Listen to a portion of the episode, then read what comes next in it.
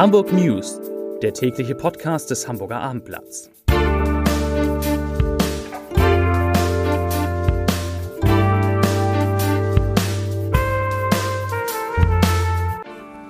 Herzlich willkommen. Mein Name ist Lars Heider und heute geht es um eine Ausweitung der 2G-Regeln auf das komplette gesellschaftliche Leben in Hamburg. Weitere Themen Bürgermeister Peter Tschentscher hält eine allgemeine Impfpflicht für möglich. Ärzte bitten, den sechs Monats Abstand bei Impfungen einzuhalten und Hamburg trauert um Volker Lechtenbringt.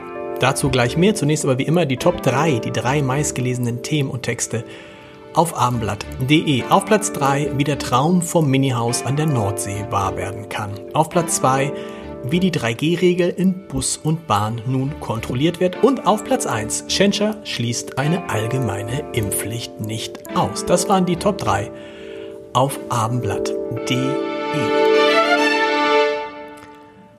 Hamburg richtet sich darauf ein, dass demnächst überall in der Stadt 2G gelten wird. Das heißt, dass also nur Genesene und Geimpfte am öffentlichen Leben teilnehmen dürfen. Das wird spätestens dann nötig, wenn die Hospitalisierungsrate in Hamburg über drei liegt, noch ist sie mit 2,1 Corona-Patienten je 100.000 Einwohner darunter.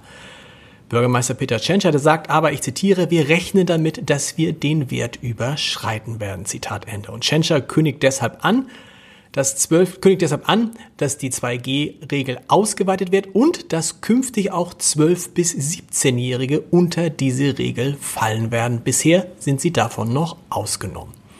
Und Peter Schenscher sagt auch, dass er eine allgemeine Impfpflicht nicht mehr für ausgeschlossen halte. Im Moment würde sie aber wenig helfen, um die vierte Welle zu brechen. Und diese Welle, die wird auch in Hamburg immer größer. Heute wurden in der Stadt 459 Corona-Neuinfektionen gemeldet. Das sind zwar 55 Fälle weniger als gestern, aber 110 mehr als am Dienstag vor einer Woche. Und damit steigt die 7-Tage-Inzidenz erneut deutlich und liegt nun schon bei 223 Fällen je 100.000 Einwohner. Deutlich gestiegen ist auch die Zahl der Patienten in den Hamburger Krankenhäusern. Dort werden aktuell 207 Menschen mit Covid-19 behandelt, 49 auf Intensivstationen.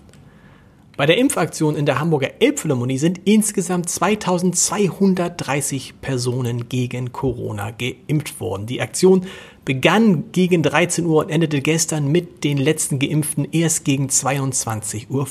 Die verabreichten Injektionen waren etwa zu je einem Drittel Erst-, Zweit- und Boosterimpfung. Das ist doch eine gute Nachricht. Walter Plassmann, der Chef der Kassenärztlichen Vereinigung in Hamburg, hat alle Hamburgerinnen und Hamburger aufgefordert, sich erst sechs Monate nach ihrer zweiten Impfung boostern zu lassen. Denn dann können die Hausärzte das mit den Auffrischungsimpfungen gut hinbekommen. Menschen, die deutlich vor Ablauf der sechs Monate eine dritte Impfung erhalten wollten, würden die aktuelle Situation zusätzlich erschweren. Plassmann sagte auch, dass Erst- und Zweitimpfungen den Boosterimpfungen immer vorgezogen werden würden. Und das soweit zu Corona. Zu anderen Themen. Der Bau eines neuen Autobahnkreuzes im Süden Hamburgs wird ab kommender Woche zu Beeinträchtigungen auf der A7 führen. In den Nächten vom 29. November bis zum 11. Dezember werde sowohl in Richtung Hannover als auch in Richtung Flensburg-Kiel jeweils nur ein Fahrstreifen zur Verfügung stehen.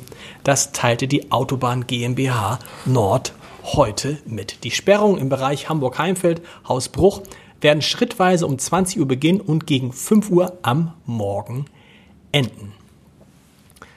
Zur traurigsten Nachricht des Tages. Der Schauspieler, Sänger und Regisseur Volker Lechtenbrink ist tot. Er starb am Montag im Kreis seiner Familie an den Folgen einer schweren Erkrankung, wie seine Agentur und das Ernst-Deutsch-Theater heute mitteilten.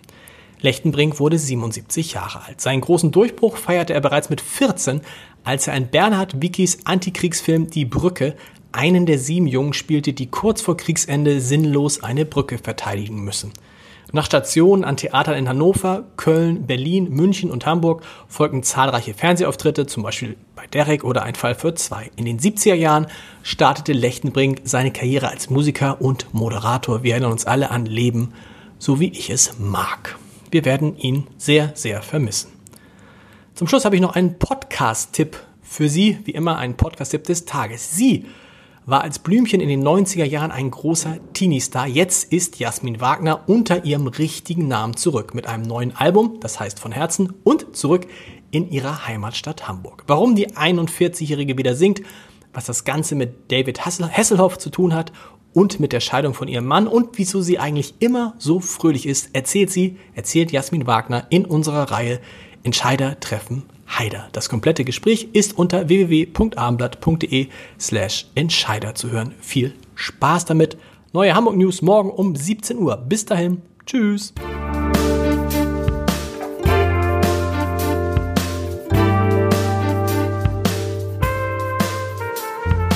Weitere Podcasts vom Hamburger Abendblatt finden Sie auf abendblatt.de slash podcast.